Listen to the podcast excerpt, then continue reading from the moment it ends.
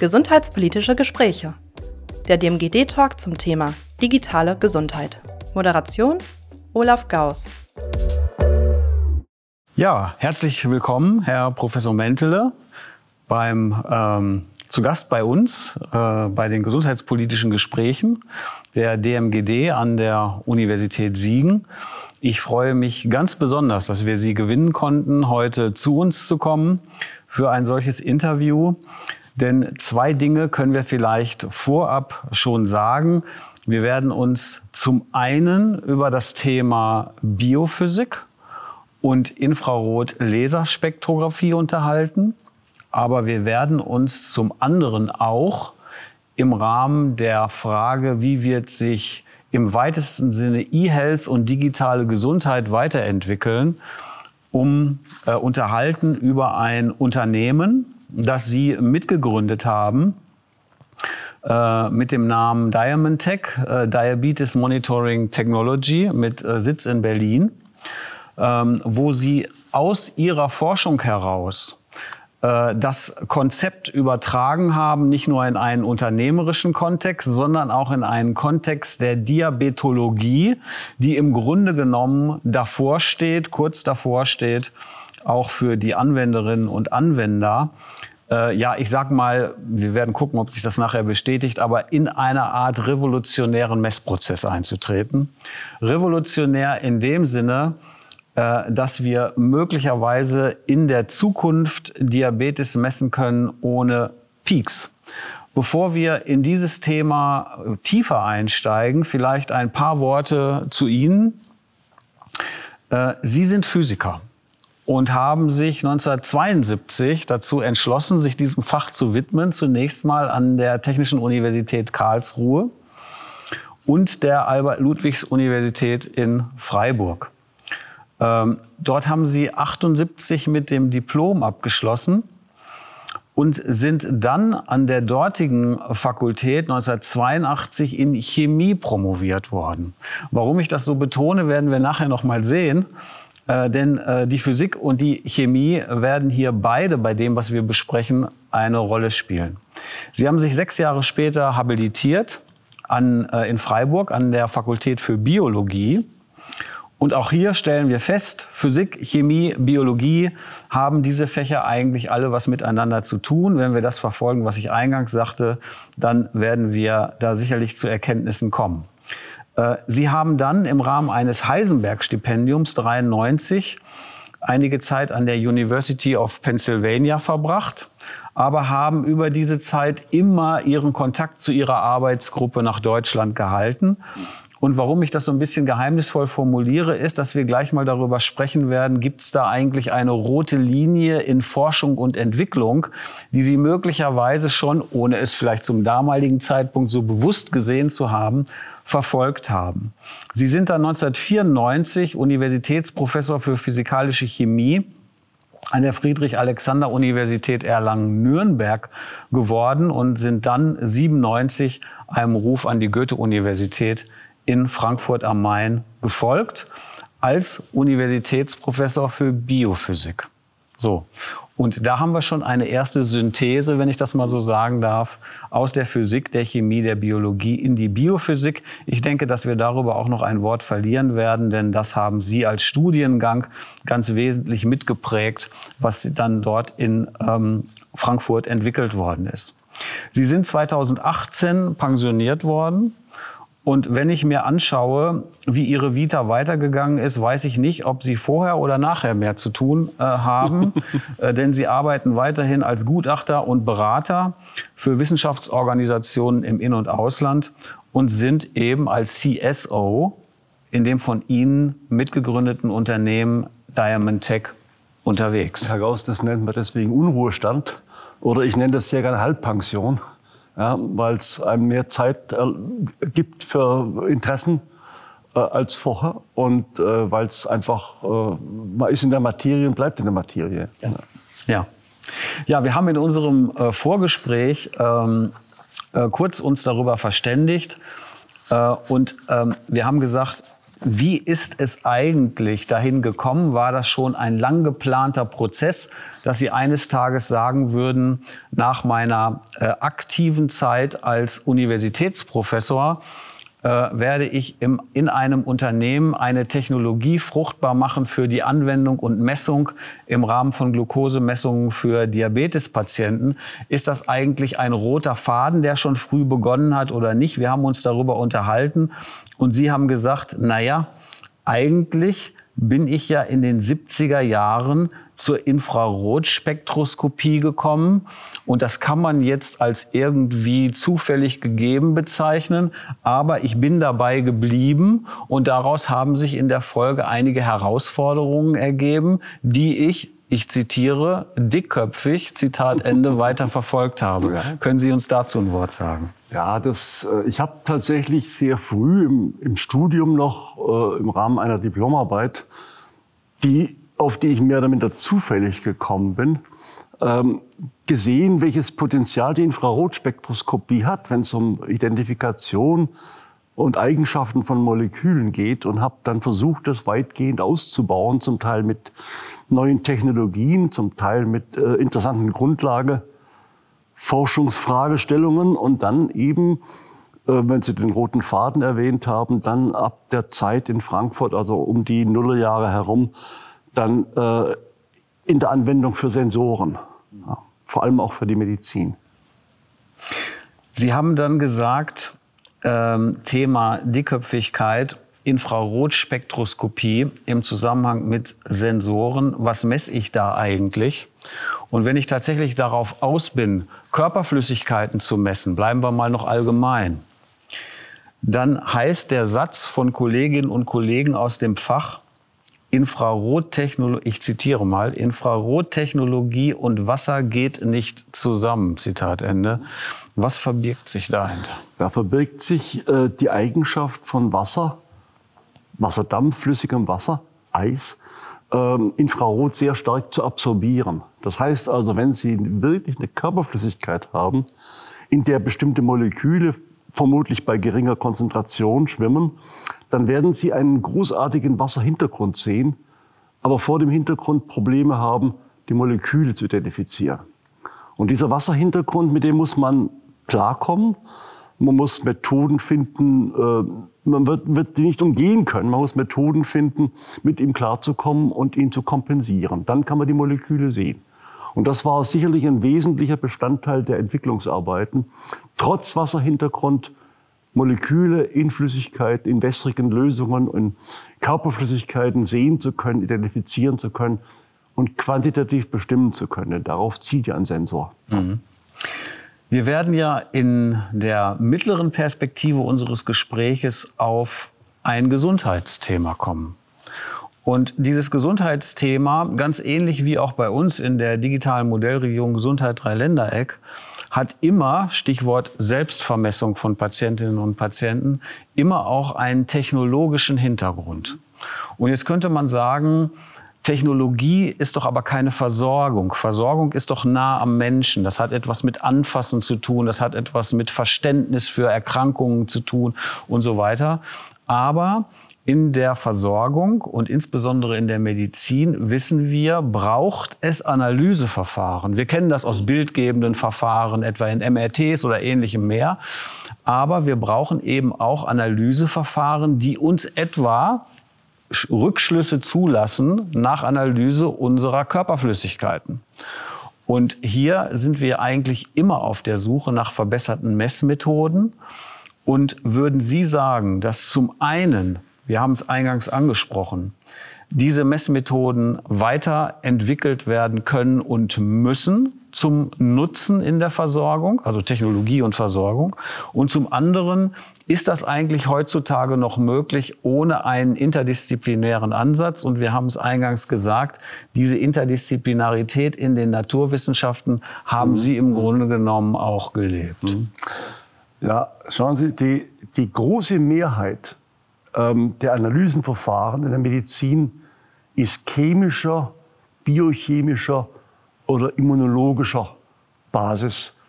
Das heißt also, Sie brauchen eine Blutprobe oder eine Urinprobe, Ähm, Sie müssen ein Reagenzien haben. Äh, die Reagenzien haben bestimmte Aktivitäten, die müssen kalibriert werden.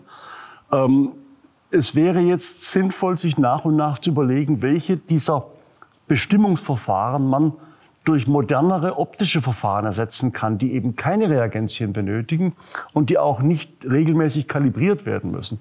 Das ist so ein Punkt, der uns von Anfang an getrieben hat. Optische Verfahren nutzen, um chemische oder biochemische ähm, Messmethoden abzulösen oder zumindest zu ergänzen.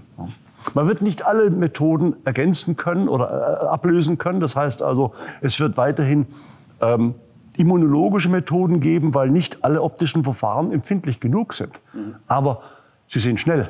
Mhm. Und die optischen Verfahren kommen ohne, sie kommen ohne Reagenzien aus, sie sind schnell und sie kommen vor allem mit sehr viel weniger Körperflüssigkeit aus.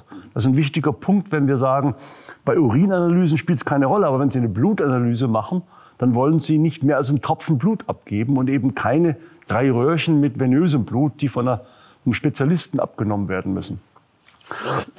Nun, wenn Sie das so zusammenfassen, klingt das so ein bisschen so, als sei das, als äh, würde es sich hier um Verfahren handeln, äh, die aus der Wissenschaft heraus betrachtet ähm, äh, auf Erkenntnissen beruhen, die Entwicklungen zulassen, Forschung und Entwicklung, die Entwicklungen zulassen etwa innerhalb von drei Jahren. Nun wissen wir aber, dass wir hier gerade über etwas reden, das einen deutlich längeren Zeitraum in Anspruch genommen hat, nämlich eher 30 als drei Jahre.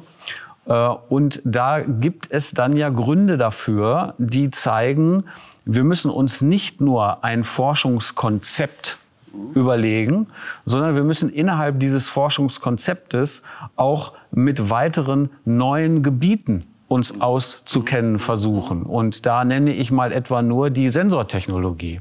Also plötzlich reden wir nicht mehr nur über Biophysik, wir reden auch nicht mehr nur über äh, chemische, optische Verfahren, sondern plötzlich reden wir auch über einen Technologieanteil mit der äh, Sensortechnologie. Wie hat das für Sie in Ihrem Forschungssetting zusammengepasst, beziehungsweise wie haben Sie es zusammengesetzt? Ähm, in, der, in der Grundlagenforschung haben wir uns dafür interessiert, wie es in Proteinen aussieht. Und wir haben praktisch die, die Empfindlichkeit der Verfahren immer weiter getrieben und gemerkt, dass die Verfahren A empfindlich genug sind und B linear genug sind, um sie tatsächlich auch für Sensoren anzuwenden. Das ist die erste die erste Bedingung für einen Sensor ist, er muss eine Antwort geben, die linear mit dem verläuft, also idealerweise linear mit dem verläuft, was ich messen möchte. Sonst habe ich eine komplizierte Kalibrierung vorzunehmen. Und das war für uns der entscheidende Punkt zu sagen, warum nicht unsere Technologien auf Sensoren umbauen. Mhm. So, und wenn man diesen Schritt nimmt, der sicherlich in der Durchführung und in der Testung weitaus komplizierter gewesen ist, denn sie haben viele experimentelle Phasen eingebaut. Über eine haben wir gesprochen, dass Sie gesagt haben, wir haben auch äh, über eine Sensortechnologie äh, im Rahmen einer ähm, Fermentierungsarbeit etwa für äh, eine äh, Biersorte äh, getestet. Mhm und haben aus dieser Teststrecke heraus wichtige Erfahrungen gesammelt. Ne? Äh, ich zitiere ähm, aus dem Gedächtnis, ähm, manche dachten, äh, weil es um Bier geht, wir würden in unseren Laboren Partys veranstalten. Tatsächlich ging es hier aber um wesentliche Erkenntnisse genau in diesem äh, Sensorfeld. Äh, das hat dann eingezahlt auf etwas, und da würde ich eben gerne auf den Themenschwenk dann auch kommen, auf etwas, was Sie mit Ihrem Unternehmen dann auch konkret aufgebaut haben im Hinblick auf eine nicht Bier, sondern Glukosemessung, die einzahlt auf eine Messung von Diabetes Diabeteserkrankungen. Und warum das ich das am Eingangs als revolutionär bezeichnet habe, darauf würde ich dann im Nachgang ganz gerne kommen. Aber wie hängt das miteinander zusammen, Bier und Glucose? Ähm, sagen wir so, beim Bier haben wir gelernt, wie ein Verfahren auszusehen hat. Sie müssen ein gutes Messverfahren haben, mit dem Sie die Flüssigkeit sehr genau untersuchen können, infrarotspektroskopisch. Das heißt, Sie brauchen hochqualitative Spektren.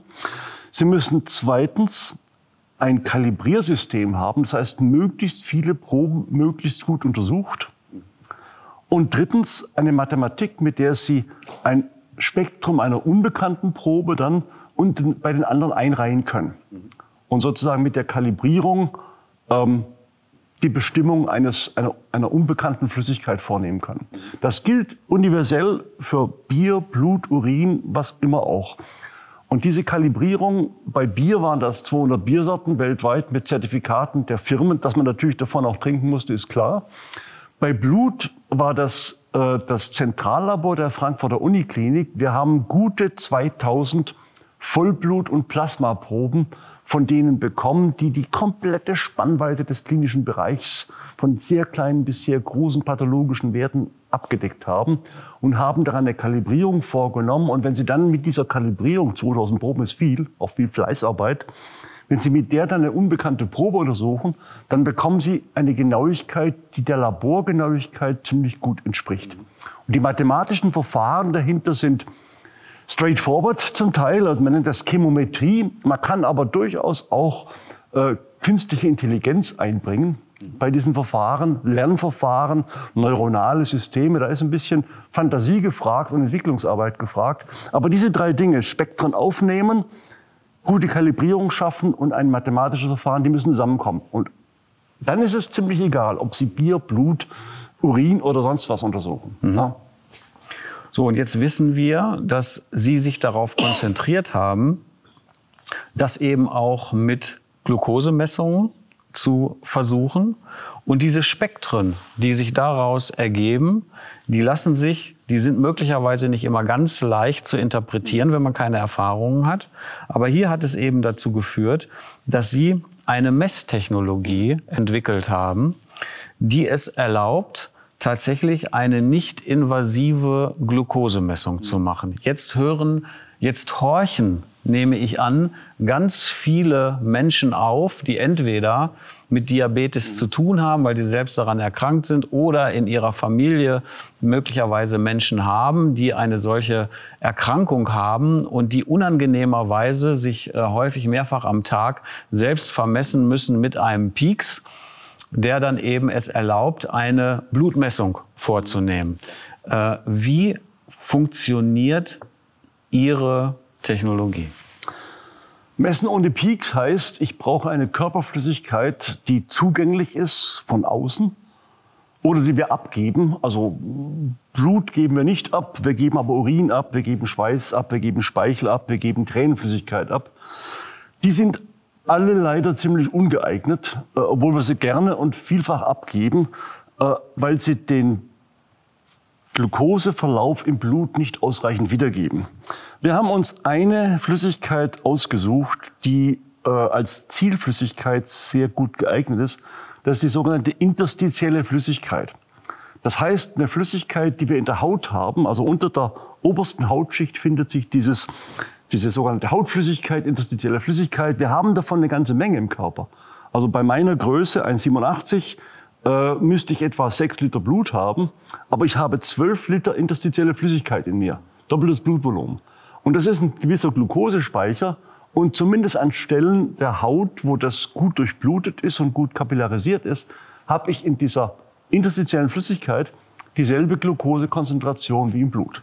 Sehr schnell mit fast keiner Verzögerung. Und die gilt es zu messen. Was wir gemacht haben, ist, unser, unser Spektroskopiker Background ist da hilfreich. Wir nehmen einen ähm, Infrarotlaser, der bestimmte Wellenlängen aussendet, die wiederum von der Glucose selektiv absorbiert werden. Wir schicken diesen Laser in die Haut und durch die Absorption dieser Laserstrahlung durch die Glucose entsteht ein extrem kleiner, kleine Wärmemenge. Ja, sozusagen die gesamte Energie der Absorption wird von dem Molekül wieder abgegeben, in Wärme. De facto sind das wenige Tausendstel Grad Erwärmung in den Schichten unmittelbar unter der Hornhaut, also unter dem Stratum corneum. Und die Frage ist, und das ist der, der, der chemische Trick ist jetzt gewesen, wie messen wir diese Erwärmung zuverlässig? Und da muss ich sagen, sind wir sehr stolz drauf. Das ist unsere, unsere Messtechnik. Wir, wir haben einen Sensor. Ich darf Ihnen jetzt mal gleich bei einem, bei einem Gerät, äh, was ich mitgebracht habe, zeigen. Das ist das äh, Diamond-Tech Handheld-Gerät. Da ist die Technologie im Wesentlichen drin. Es gibt ein Tischgerät, was schon zugelassen ist. Das ist noch nicht zugelassen. Das ist alles noch ein bisschen vorläufig. Hier ist ein Messkristall. Der, der Laser, der Infrarotlaser, strahlt durch den Messkristall in die Haut und erzeugt diese kleine Wärmemenge mit Pulsen. Das heißt, das kann man repetitiv abfragen. Und dann ähm, läuft diese Wärmemenge in diesen Kristall, ändert seine optischen Eigenschaften und ein zweiter Abfragelaser geht nur im Kristall und misst diese Wärmemenge über die Veränderungen im Kristall und detektiert so die Glukosekonzentration. Das Ganze ist zuverlässig, selektiv, weil wir die Infrarotwellenlängen ausgewählt haben für Glucose und vor allem schmerzfrei. Äh, Sie haben auch keinerlei Risiko mit Weder mit dem Infrarotlaser noch mit dem Abfragelaser. Wir haben uns in unserem Vorgespräch äh, darüber unterhalten, welche kritischen Fragen es dazu immer wieder auch gegeben hat.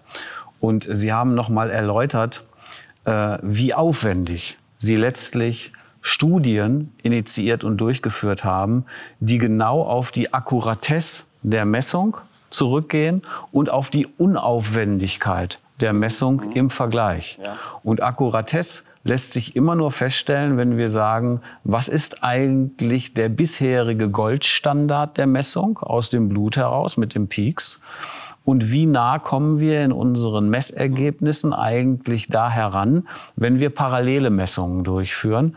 Und da, so habe ich es mitgenommen, sagen Sie, in jeder Hinsicht unter Einbeziehung natürlich vorheriger Kalibrierung, die muss sein, aber deutlich weniger aufwendig, als man vielleicht meinen könnte, kommen wir immer im Vergleich zu sehr akkurat, zu sehr, ähm, äh, zu sehr guten Ergebnissen mit hoher Akkuratesse. Das, also, das, Sie, Sie sprechen die Validierung des Verfahrens an. Natürlich haben wir die gesamte Entwicklungszeit hindurch regelmäßig bei uns Tests vorgenommen. Das heißt, jeder von uns hat sich immer wieder vor die Apparatur, später vor das Tischgerät gesetzt und hat seinen Blutzucker vermessen und zur Kontrolle mit dem Referenzgerät gemessen, mit dem Peaks-Gerät, also klinisches Glukometer. Ähm, den ersten ausgiebigen Test haben wir 2018 begonnen, damals noch an der Uni Frankfurt aber bereits unter der Regie von Diamantec. Äh, wir haben 100 Freiwillige gesucht, das war überhaupt kein Problem. Die Hälfte Diabetiker, die andere Hälfte gesunde äh, Probanden. Äh, bei den Diabetikern fast die Hälfte Typ 1 Diabetiker, was ein bisschen überproportional ist, aber die fallen natürlich positiv auf durch ihre großen Schwankungen im Blutzucker. Und wir haben sie, das Ganze ist von der Ethikkommission genehmigt worden und wir haben das über ein halbes Jahr durchgezogen, ziemlich aufwendig. Proband oder Probandin wird eingeladen, äh, wird aufgeklärt, äh, muss Einverständnis unterschreiben und äh, zusagen. Äh, ist eine Ärztin oder ein Arzt dabei und kontrolliert das Ganze. Und dann fängt eine Sitzung an, bei der sozusagen äh, Proband ähm, passiv beteiligt ist. Das heißt, es gibt, äh, den, man darf sich eine Hand aussuchen, an der man sich pieksen lässt. Und man hat eine zweite Hand, an der man äh, den, den nicht-invasiven Sensor äh, regelmäßig anbringt. Und dann wird in unserem Fall in Fünf-Minuten-Rhythmus gemessen. Und das hat Gründe. Klingt jetzt ein bisschen brutal, wenn ich äh, zwei Stunden lang im Fünf-Minuten-Rhythmus insgesamt rund 25 Piekse mache. Wir haben das aber immer wieder durchgezogen. Es klingt brutal, aber es ist dazu da, um festzustellen, ob wir eine Verzögerung haben in der Haut bezogen auf die Blutglucose. Das könnte der kritische Punkt sein. Und dann fängt der Punkt an, wo man den Blutzucker des gesunden Patienten, äh, Probanden, Entschuldigung, des gesunden Probanden mit einer Glukoselösung äh, hochjubelt äh, bis in hohe Werte, ungefährliche Werte, aber und dann beobachtet, wie das hochsteigt, sowohl im, in der interstitiellen Flüssigkeit als auch im Blut und äh, diese Werte nachher gegeneinander aufträgt. Und da gibt's äh, Vereinbarungen unter, äh, unter Diabetologen und den Leuten, die sich mit Technologien befassen auf diesem Gebiet, dass man einfach auf einer Achse aufträgt, hier die Referenzwerte, blutig gemessen, hier die vom neuen Messsystem und idealerweise liegen die auf der ersten Winkelhalbierenden und die dürfen ein bisschen streuen, das ist normal. Und wir erreichen etwa die Streuung, die auch die blutige Messung hat. Wenn Sie zwei Messverfahren blutig gegeneinander vergleichen, ist es ähnlich. Ja. Das ist dann nachher die äh, wichtige Frage für die Zulassung und die Zertifizierung. Und da stehen Sie im Grunde genommen davor. Sie sind eigentlich mit dem Unternehmen, das Sie gegründet haben, mit Sitz in Berlin, Diamond Tech, in der Phase des Produktmarkteintritts. Die ist sehr voraussetzungsreich, auch darüber hatten wir gesprochen, das lässt sich in der Kürze gar nicht darstellen, aber ähm, es ist eben tatsächlich so, dass sie dann nach ihrer Pensionierung 2018 äh, mit äh, ihrem Geschäftsführer zusammengekommen sind in Di äh, von Diamond Tech, mit dem äh, Thorsten Lubinski. Und dann gemeinsam, der Gründerkreis war dann etwas größer, aber letztlich gemeinsam sich entschlossen haben, darin ein großes Potenzial zu sehen. Und sie haben eben nicht wie zwangsläufig äh, einige ihrer Kolleginnen und Kollegen in dieser Phase nach der Pensionierung gesagt, so, das ist alles schön und gut, ich schreibe noch ein weiteres Buch und damit hat, äh, verabschiede ich mich dann aus diesem FUE-Prozess, sondern sie haben gesagt, nein, der FUE-Prozess ist wichtig. Wir wollen nicht nur die Marktreife, sondern wir wollen den Markteintritt und wir wollen ein Marktprodukt haben. Sie haben es eben gezeigt. Das ist sozusagen das, ähm, äh, das Produkt, das nachher möglicherweise für äh, den, äh, für die Arztpraxis, für den Einzelnen, äh, für den äh, Patientin äh, in, in Betracht kommt. Ähm, das haben sie dann äh, tatsächlich gemacht äh, und haben äh, das eben gegründet. Jetzt ähm, wäre die Frage, ähm, wie haben Sie sich entschlossen, tatsächlich nach dem Markteintritt diese Forschung als Unternehmen fortzusetzen? Dafür braucht man eigentlich eine Finanzierung. Richtig, dafür haben wir äh, mit der Gründung der Firma auch einen sehr erfahrenen, mit guten Finanzierern vernetzten Geschäftsführer bekommen, Herrn Lubinski, den Namen haben Sie eben schon erwähnt.